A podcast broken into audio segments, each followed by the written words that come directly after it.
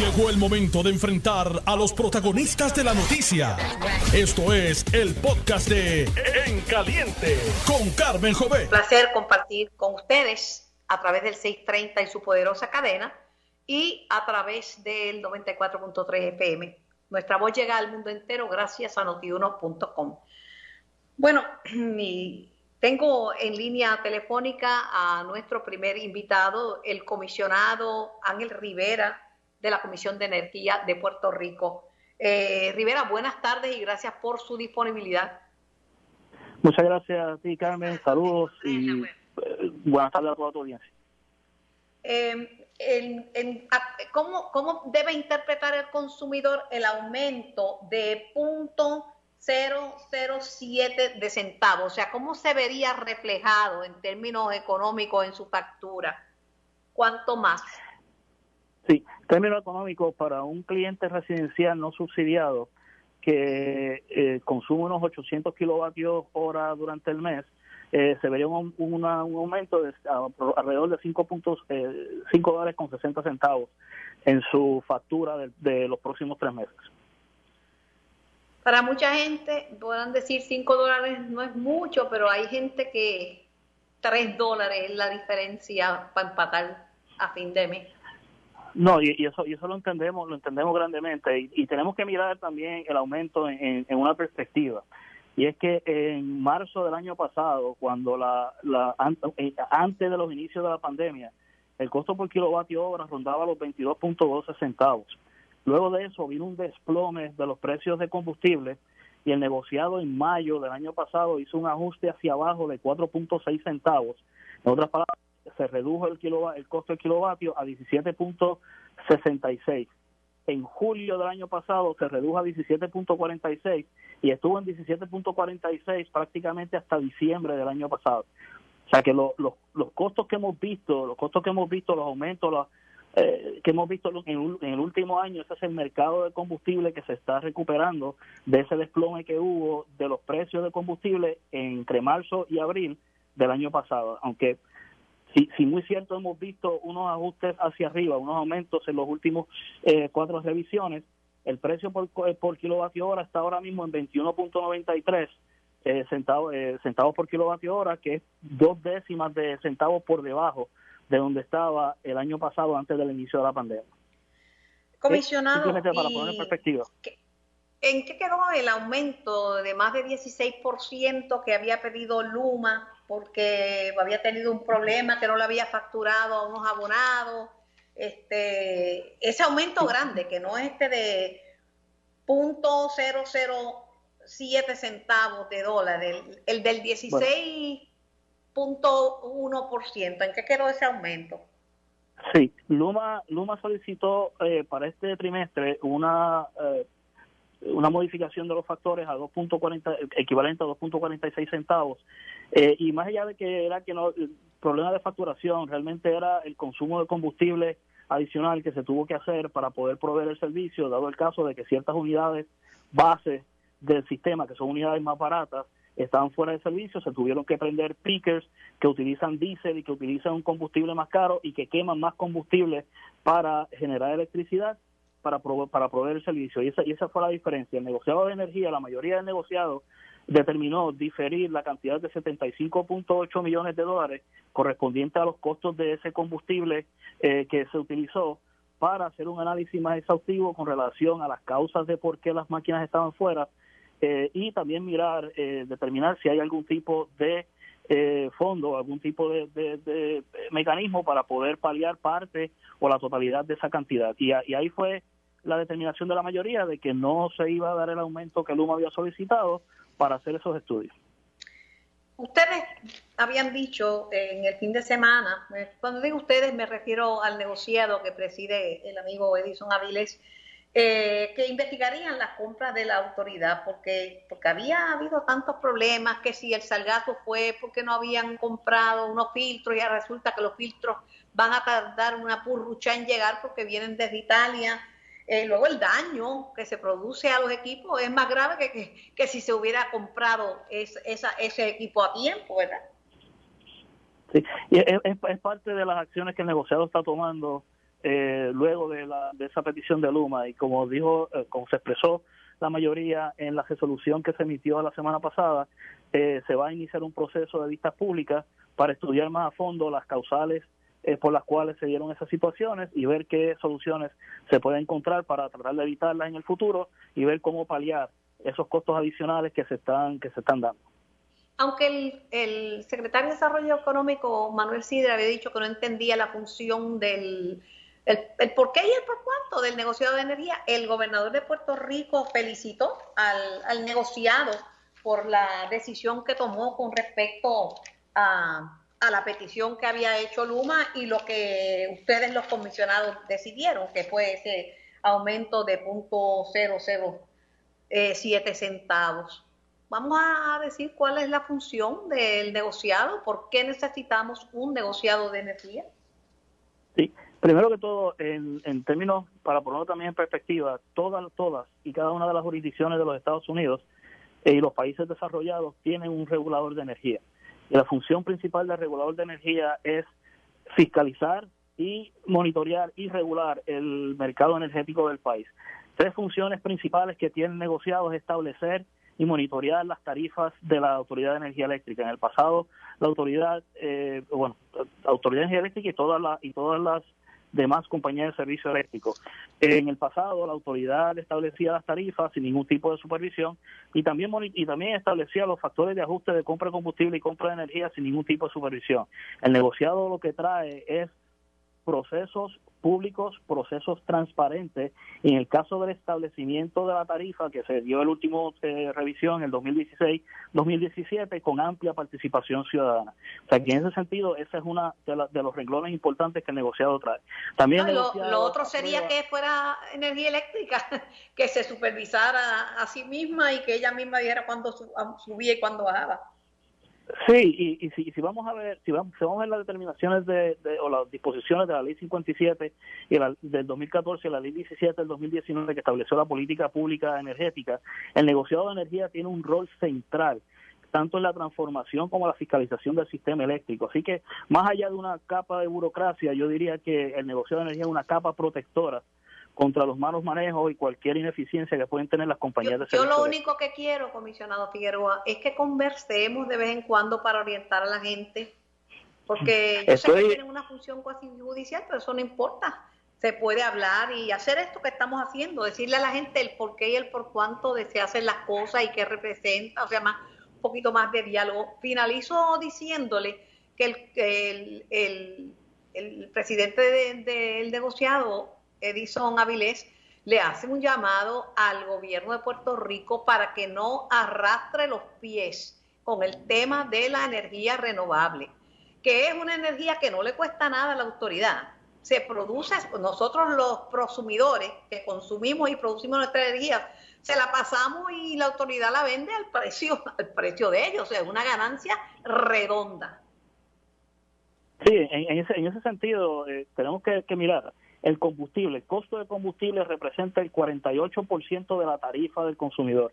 Por lo tanto, los consumidores estamos mientras sigamos dependiendo del combustible fósil, los consumidores estaremos eh, eh, expuestos a la fluctuación del costo de ese combustible que no se produce aquí, que no sé, que no es un recurso natural de Puerto Rico y, estaríamos viendo todas esas fluctuaciones de, la tarifa que hemos visto anteriormente.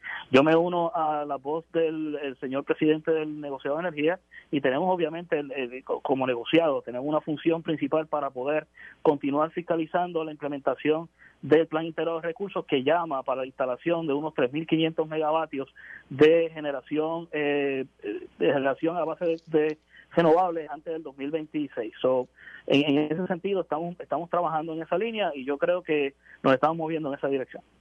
Agradecida para mí, en el caso mío, Carmen Jovet, más que una misión, para mí esto es una un compromiso de vida. Esto es algo con que estoy comprometida y lo seguiré impulsando lo que me quede de vida. Gracias, comisionado Rivera, por su tiempo y por su participación. Que tenga bonita tarde. A sus órdenes siempre. Que pase buenas tardes. Y usted también. Tengo al amigo representante por el Partido Popular eh, Democrático, Connie Varela. Buenas tardes, Connie. Buenas tardes, Carmen, y buenas tardes a todos los amigos que nos escuchan. Dame tu reacción al mensajito que le mandó públicamente Tatito al gobernador de que con este tema de la energía, con las protestas y la marcha, podríamos tener un verano como del 2019. Bueno, Carmen, te puedo decir que el problema mayor, o uno de los problemas mayores que tiene el pueblo de Puerto Rico, es la inestabilidad del sistema eléctrico en nuestro país. Por lo tanto, nosotros estamos respondiendo a lo que nos eh, hacen observaciones todos los días, lo que son los constituyentes, para que llevemos ese reclamo ante el señor gobernador, ante los tribunales, hasta donde sea necesario, porque el pueblo de Puerto Rico y nuestros constituyentes se merecen mejor calidad de vida. Y nosotros aquí en la Cámara de Representantes vamos a hacer todo todo lo que esté en nuestro alcance, todo, todo, Carmen, y lo hemos demostrado, lo hemos demostrado para que eh, este problema se resuelva. Este problema se tiene que resolver. Podemos mejorar, eh, posiblemente ahora con una gente que, ¿verdad? experta en el tema, como José Colón, con la dirección de, licenciado Fernando Gil, mejore, pero lo que está dañado, lo que lleva que su vida útil es como que tú tengas un carrito bien lindo, pero que es del 25. Si le has dado un mantenimiento de show con la gente que tiene carros antiguos y le cambiaste algunas piezas que trajo de fábrica y ahora es la carroza del 28, pero, pero adentro está nuevecita, pues mira, tú lo corres y estás querido, pero si tú tienes unas una, unas plantas que el equipo dio su vida útil y lleva 20 por encima de la vida útil, y no le has dado mantenimiento, el carrito, para hacerte la misma comparación, se te esbiela, Connie. No, eso, es cierto, Carmen, pero eh, hay que buscar las razones por las cuales se sigue operando ese sistema ineficientemente. ¿A qué se debe?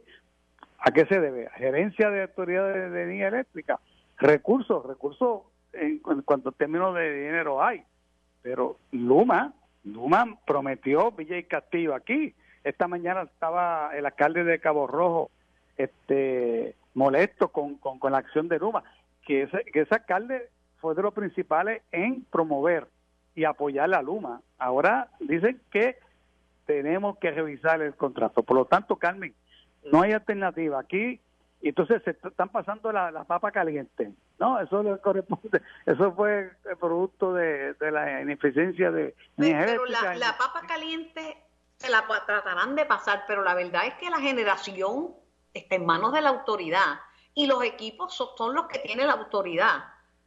Que si no, y, y, además que están viejos, son equipos que necesitan, bueno, ahora mismo tienen que hacerle una inversión multimillonaria, sí, y siguen siendo viejos, tampoco es que lo están poniendo de paquete. No, no, pero por eso también nosotros en la conferencia de prensa de ayer se le dijo al gobierno, mire, aquí estamos nosotros para eh, trabajar conjuntamente con usted que buscarle la solución al problema. O sea, estamos poniendo a disposición del señor gobernador eh, los recursos de la Cámara, el poder legislativo para resolver este, este, asunto. O sea, no solamente estamos investigando, estamos fiscalizando agresivamente, estamos tendiéndole una mano al señor gobernador para buscar la legislación que sea necesaria o identificar fondos adicionales para resolver el problema. El pueblo pero no, puede ser en 10 años porque dicen que no hay mal que dure 100 años, pero tampoco hay mal que dure 10 años y hay un cuerpo que lo va a resistir bien. No, no, no, esto hay que resolverlo ya. Eh, si, no, por lo menos empezar. Esperamos que el nuevo director del Ejecutivo de la actividad, pues, José Colón pues venga a traer nueva esa experiencia que tuvo en el pasado con una iniciativa nueva y pueda resolver el asunto o por lo menos aliviar, aliviar y, que le hable y hablarle claro al, pueblo. Luma no ha sido no ha sido eh, transparente. Eh, eh, José Colón ha manifestado y ha dicho y lo que hay, lo que va a hacer, el, cuál es el problema y eso pues le gusta al país, le gusta al país, pero Ahora vamos a actuar, vamos a sentarnos en la misma mesa y vamos a resolver este asunto. Por último, eh, mi querido amigo Connie Varela, representante del Partido Popular, el Departamento de Justicia defendió la constitucionalidad de la ley electoral al presentar la contestación a la demanda que, le impuso el Senado de Puerto Rico eh, y que dejaría en manos del Supremo la selección del presidente y el de la Comisión Estatal de Elecciones. Básicamente descansan en que la Comisión Estatal de Elecciones no es una agencia de, gobierno per se. Bueno, Carmen, pero previamente pues sabíamos cuál iba a ser la posición no solamente del Departamento de Justicia, sino de cualquier agencia eh, en relación a ese a ese tema, ¿no? Justicia pues tiene que respaldar la, la, posición eh, institucional de, de, la, del gobierno, pero eh, yo no vi, excepto el Departamento de Justicia y, funcionarios de gobierno que, estén defendiendo esa posición. Todos los demás, todos los constitucionalistas reconocidos del país, personas serias, personas que han, que estado ocupando posiciones de envergadura en la comisión y demás, han dicho que eso no se puede hacer. Nosotros en la, aquí en la legislatura lo habíamos advertido desde el principio desde el principio, que como un poder constitucional que va a decir a otro poder constitucional va a intervenir en la selección y en la nominación de, de, un juez, de, lo, en este caso del presidente de, de, la Comisión Estatal de Elecciones, Carmen. Yo creo Pero seleccionan los jueces de las diferentes juntas de los, de, los, de los pueblos, ¿sabes? Y bajo y es supervisado por tribunales. Perdón, ¿cómo es? Perdón. Que en la junta de, la junta de, de, la comisión, los presidentes de junta de los supervisa y los nombra el Tribunal Supremo, el Tribunal, la Administración del Tribunal. Ah, bueno, tú estabas hablando sí en la HIP, eh, cuando hay, hay, un, hay, un, hay, un, hay un juez, hay un juez, correcto. Sí, pero eso es para dilucidar, dilucidar cualquier controversia que surja durante el evento electoral. O sea, ahí la participación es bien limitada pues, y tiene está específicamente este, descrita cuál es la función de ese juez en determinadas ocasiones. Aquí no, aquí está, lo está seleccionando, está seleccionando al, al, presidente y como se ha dicho es totalmente inconstitucional y, y, yo creo que el Supremo no va a tener otra alternativa de, resolver a favor de, de pleito de, que nosotros entramos como amigos Curia del Senado de Puerto Sí, lo sé. Lo que pasa es que las opciones estaban, que, que era que los comisionados se pusieran de acuerdo, como porque así es la comisión, un cuerpo colegiado y las decisiones se toman entre los comisionados. No lo hicieron. La otra era que el Senado lo seleccionara, ¿verdad? Lo, lo eh, que pasaran el Senado de, una ley de consejo y consentimiento del Senado, pero si no lo seleccionó, pues entonces nos quedaremos. No podemos nosotros avalar una ley eh, que, que no le hace bien a la democracia puertorriqueña.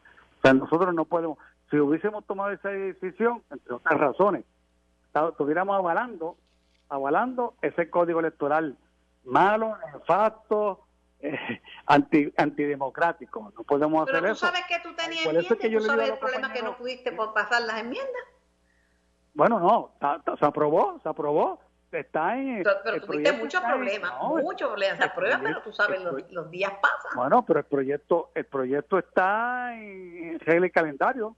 En cualquier momento el portavoz pero puede. Llevamos, llevamos tiempo ese era el principal proyecto y ya se cumple un año y mira que llevamos tiempo con lo que Pasa es que, lo que pasa es que hemos acordado conjuntamente con el presidente del Senado eh, eh, que se le dé oportunidad a ellos. Ya también nosotros aquí aprobamos una resolución conjunta para eh, para hacer una la comisión conjunta del Senado y Cámara. Estoy en espera para ver qué va a hacer el Senado. Pero aquí estamos eh, pendiente a todo movimiento relacionado con este asunto. Y lo vamos a, vamos a hacer una con la participación de todos partidos políticos, porque todos se, opusieron, excepto el PNP, porque naturalmente estaba buscando para su brasa, ¿no? Pero lo importante es, Carmen, que, que, que esa nueva ley sea transparente, sea participativa, participativa y que le dé confianza nuevamente a la Comisión Estatal de Elecciones que ha perdido su credibilidad. Cómo no. Connie, gracias como siempre por tu disponibilidad de, para conversar conmigo y contestar mis preguntas. Que tenga bonita tarde. Yo voy a la pausa. Era Connie Varela. Estás escuchando el podcast de En Caliente con Carmen Jovet de Noti1630. A nuestra próxima invitada en línea, la delegada congresional Melinda Romero Donnelly. Buenas tardes, Melinda. Buenas tardes, Carmen, y buenas tardes a todos los amigos que escuchan a través de la cadena Noti1. Antes de, conversar contigo, permíteme dejarles saber a los pensionados y pensionadas que están escuchando este programa, a todos los que reciben beneficios de pensión de 2.001 dólares o más al mes, 2.001 dólares o más al mes porque subieron el tope de ingresos, ¿verdad? Este mensaje es un mensaje del Comité Oficial de Retirados que te pide que votes a favor del plan de ajuste que incluye los términos del acuerdo negociado por el comité para proteger las pensiones. El Comité Oficial de Retirados logró que el tribunal extendiera el periodo de votación hasta el 18 de octubre para asegurar que los retirados impactados puedan votar. El acuerdo, el acuerdo establece la estructura que libera de los recortes a la mayoría de los pensionados, al 84% de los del gobierno central, maestros y legislatura, porque aumentaron eh, el umbral de beneficios a 2.000 al mes acordado entre la legislatura y la Junta. Además, el COR creará el mecanismo de restitución que permitirá que el gobierno restituya el total de los recortes a los que se han impactado por el ajuste de hasta 8.5%. Si no lo ha recibido, me refiero a los materiales, llama a Prime Clerk al 844-822-9231.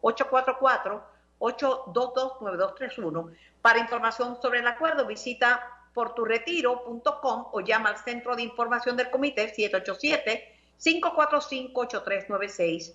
Tienes hasta el 18 de octubre para que Prime Clerk reciba tu boleta para votar, aceptar y asegurar tu pensión. Melinda, les han dado duro a los delegados congresionales en estos últimos días. Ah, perdóname, ¿quién? No. Les han dado duro, pues en la legislatura un proyecto para disolver la delegación. El gobernador dijo que no iba a, disolverla.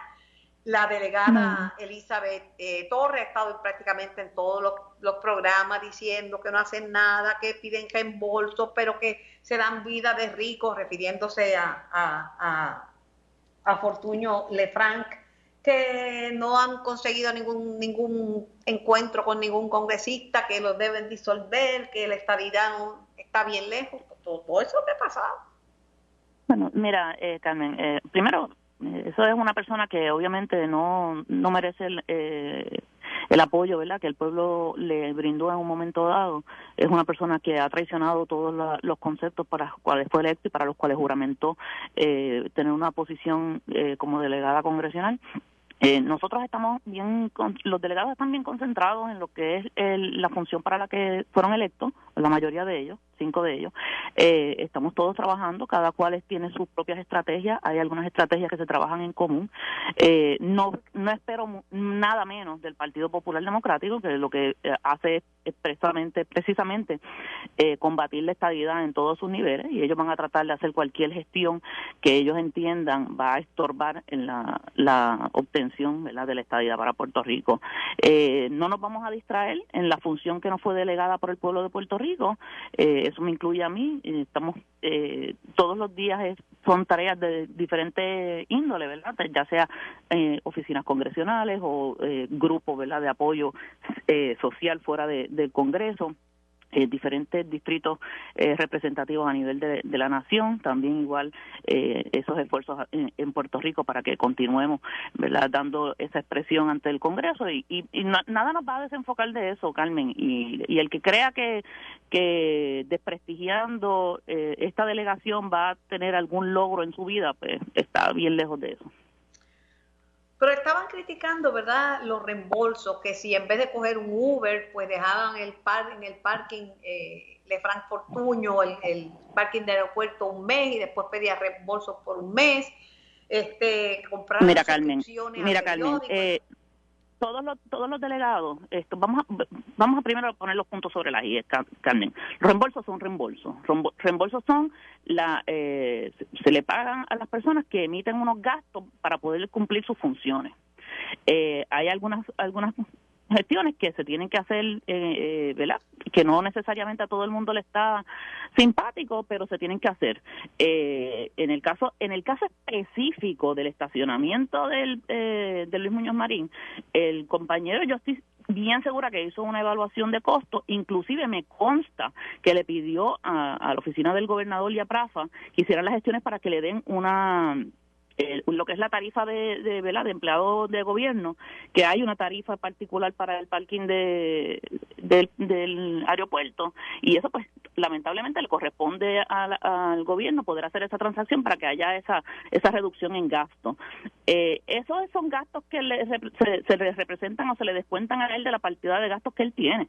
Eh, si las gasta Lo que están diciendo que al, al, ritmo que va, va a superar ya mismo los 30 mil que le dan de reembolso. Yo lo dije desde, desde, antes de nosotros juramentar el primero de julio, yo lo dije eh, públicamente, Carmen, pero él tiene hasta, todo el mundo tiene hasta 30 mil para, para pedir reembolso. Mm, antes de que llegue el mes de febrero marzo, ya esos 30 mil dólares se han, se han completado. O sea, lo que pasa es que aquí la gente les molesta cuando uno les habla con la verdad, les dice las cosas como son, eh, y entonces se creen que son cosas eh, personales o individuales. No, es que hacerle el trabajo conlleva unos gastos.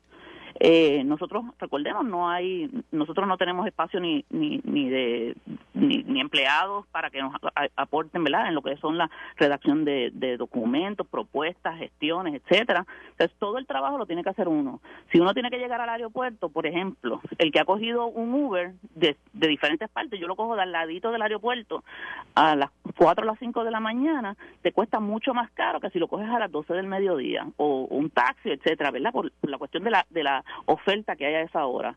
Eh, créame, 300 dólares en parking es mucho más económico que estar cogiendo estos 10, 15, 20 Uber eh, a 40, 50 dólares cada vez que uno se monta. O sea, uno tiene que hacer ese ejercicio porque también es el uno está haciendo el gasto. Y cuando tú te pases de los 30 mil dólares, el gasto es netamente de la persona que está haciendo el gasto. O sea que sí, uno, uno provee para lo más económico, pero si no te dan las herramientas, pues esto pues no te las dan, tienes que entonces pedir el reembolso porque es un gasto que ya hiciste. ¿Tú no crees que con sus expresiones, que también añadió Elizabeth Torres, que no existe en ley nada que pueda justificar eh, que exista la, delegación y el gasto de mantenerla por tres años? ¿Tú no crees que eh, ella ha logrado erosionar la imagen de los delegados con sus expresiones. que Para nada, si, si tú supieras que lo que ha hecho es que ha, concentrado mucho más al sector estadista en Puerto Rico. Y número uno, que ella misma se ha tirado, pegado un tiro en el pie, porque la gente entonces, si no hay nada que lo justifique, según ella alega, ¿cómo entonces ella aspira a esa posición y está inclusive cobrando para hacer una gestión que en la que no cree, en la que no avala, la que no está participando, eh, o sea, lo que es en cualquier liga y en cualquier foro gubernamental lo que es un acto de corrupción, ¿verdad? Que es eh, aceptar dinero por una función que no se está ejerciendo. Eh, y, y la realidad es que los que odian la estabilidad la van a odiar, no importa lo que diga quien diga, y los que están luchando para lograrla van a, van están ahora más convencidos de que verdaderamente hace falta terminar con este asunto de una vez y por todas. Aquellos que son enemigos de la estabilidad, como ha demostrado ser la compañera, pues entonces que se echen a un lado y dejen a los que vienen a trabajar trabajar. Pero si es enemiga de la estabilidad, ¿por qué entonces iba a aspirar pues qué sé yo, esa pregunta se la tiene que hacer a ella, Carmen, porque ella lo único que ha demostrado es que ella, y lo ha dicho y lo publicó eh, por escrito, es que su prioridad no es la estabilidad, que su prioridad es la, la, la educación, la esto de género, la, la perspectiva. de género, y que su otra prioridad es eh, el, indulto absoluto de su pareja. Pues mira, pues que se enfoque en esas cosas, pero obviamente no es la estadidad y no es la igualdad de derechos para todos los puertorriqueños. Yo me voy a concentrar en lo mío, esto, Carmen.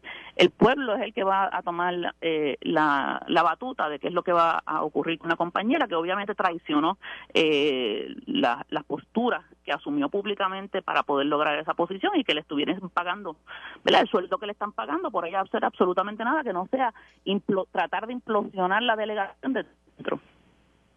Gracias, Melinda, por contestar mi llamada y gracias por participar en nuestro programa. Que tengas linda tarde. Igual, Carmen, buenas tardes a todos. Tengo al profesor del Departamento de Ciencias Políticas, Miguel Rivera, en línea. Buenas tardes, profesor Rivera, gracias por su tiempo. Muy buenas tardes y muchas gracias a usted por la invitación.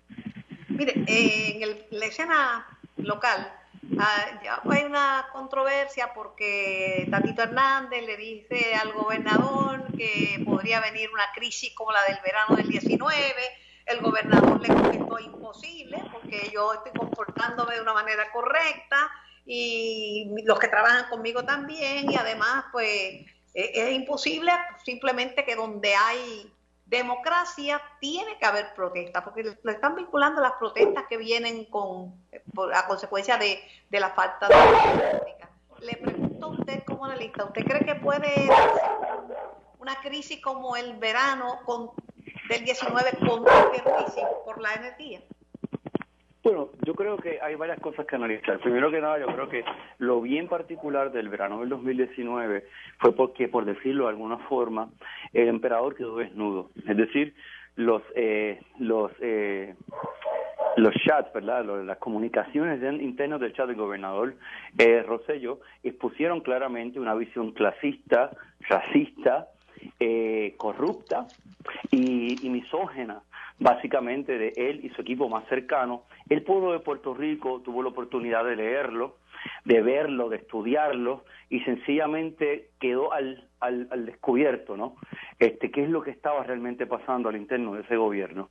Yo creo que eso fue un factor muy importante que obviamente combinado con todas las crisis que ha estado experimentando la población en Puerto Rico, podríamos decir desde la llegada de la Junta de Control Fiscal hasta el momento, se combinaron para obviamente desatar lo que todo el mundo conoce como ese verano del 2019, que no solamente terminó removiendo al gobernador Rosselló del, del gobierno, pero más importante aún, fue posiblemente una de las más grandes, si no la más grande movilización de masas del este, del, de la historia de nuestro país.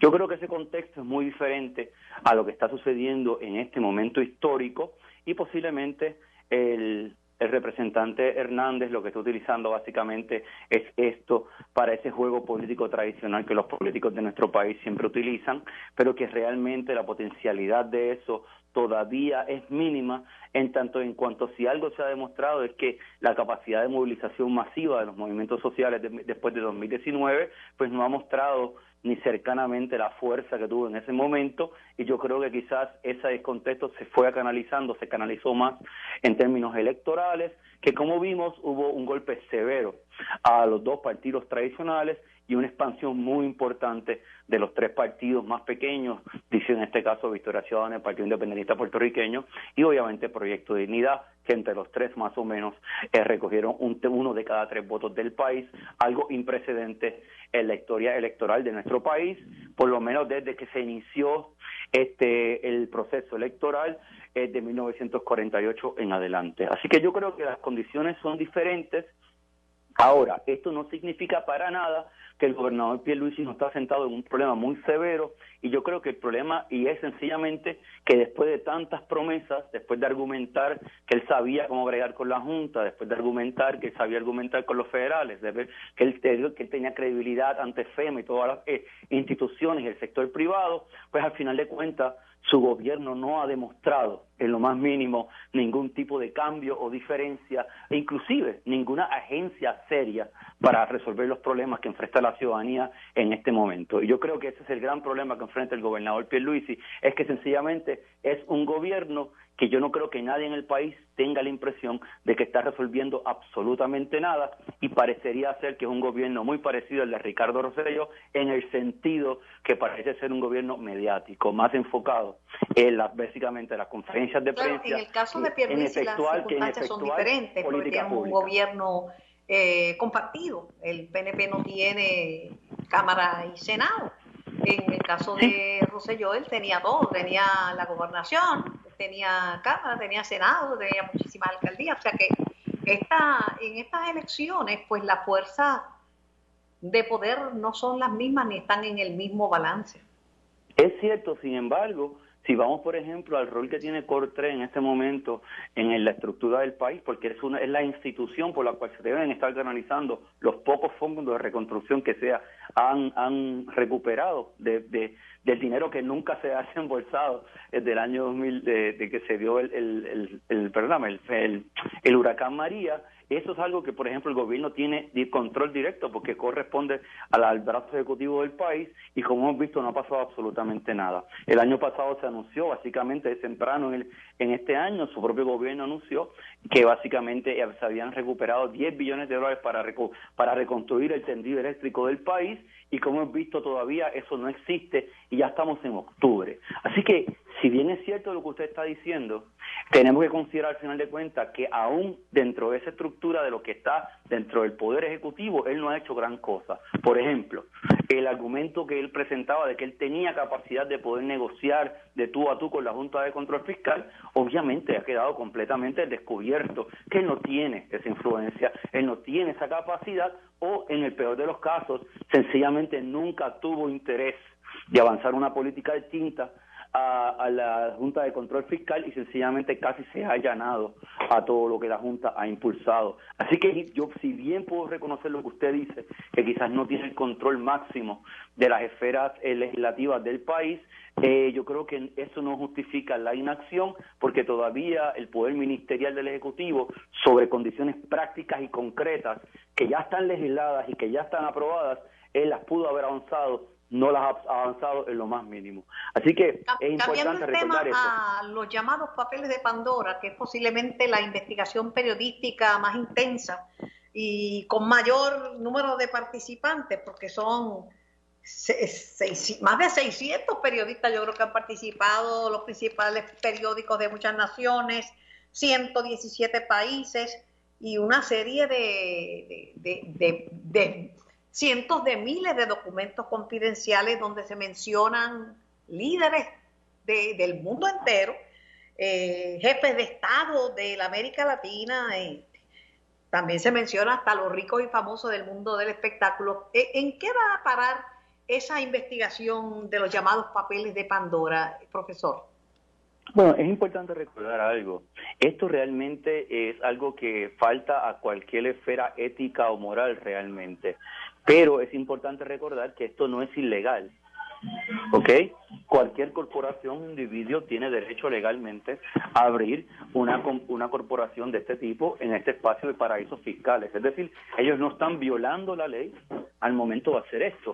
Ese es el marco jurídico internacional que permite que este tipo de cosas eh, sucedan. Así que la gente lo ve como una excusa para evadir impuestos y lavar dinero.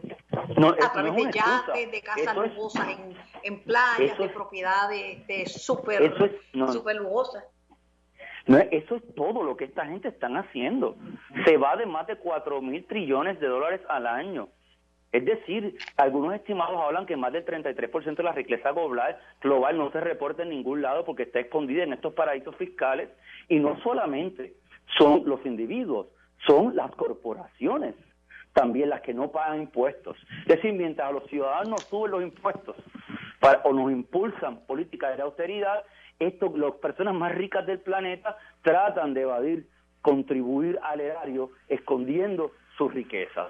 Así que eso, eso, eso, es, eso es lo que está en el corazón de todo esto. Figuras como Mauricio Bratti, eh, Mauricio Macri de Argentina, Tony Blair, del Reino Unido, Kenyatta, el presidente de Kenia, todos básicamente expresidentes o presidentes de repúblicas escondiendo grandes caudales en estos territorios. Inclusive Puerto Rico no está eximido de eso. El reporte de Tax Justice Network del año 2020 reporta que el 5% de la evasión contributiva global sucede desde Puerto Rico. O sea que Puerto Rico también es parte de ese proyecto a través obviamente de las leyes offshore y la ley de la ley 275 creo que es que la que va a autorizar la implementación de bancos inter, banco internacional de ese tipo en Puerto Rico. Y obviamente la acta 2022 que le ha dado un nuevo giro a esas personas que también filtran su dinero a través de Puerto Rico, que interesantemente gran parte de los flujos de Puerto Rico a través de esos canales financieros van a las Islas Caimanes, ¿no? Para que y las Islas Caimanes es el paraíso fiscal más grande que existe en las Américas. Un poco para Terrible. bueno, gracias profesor por su tiempo, gracias por eh, su participación. Esto fue el podcast de En Caliente con Carmen Jovet de Noti 1630. Dale play a tu podcast favorito a través de Apple Podcasts, Spotify, Google Podcasts, Stitcher y notiuno.com.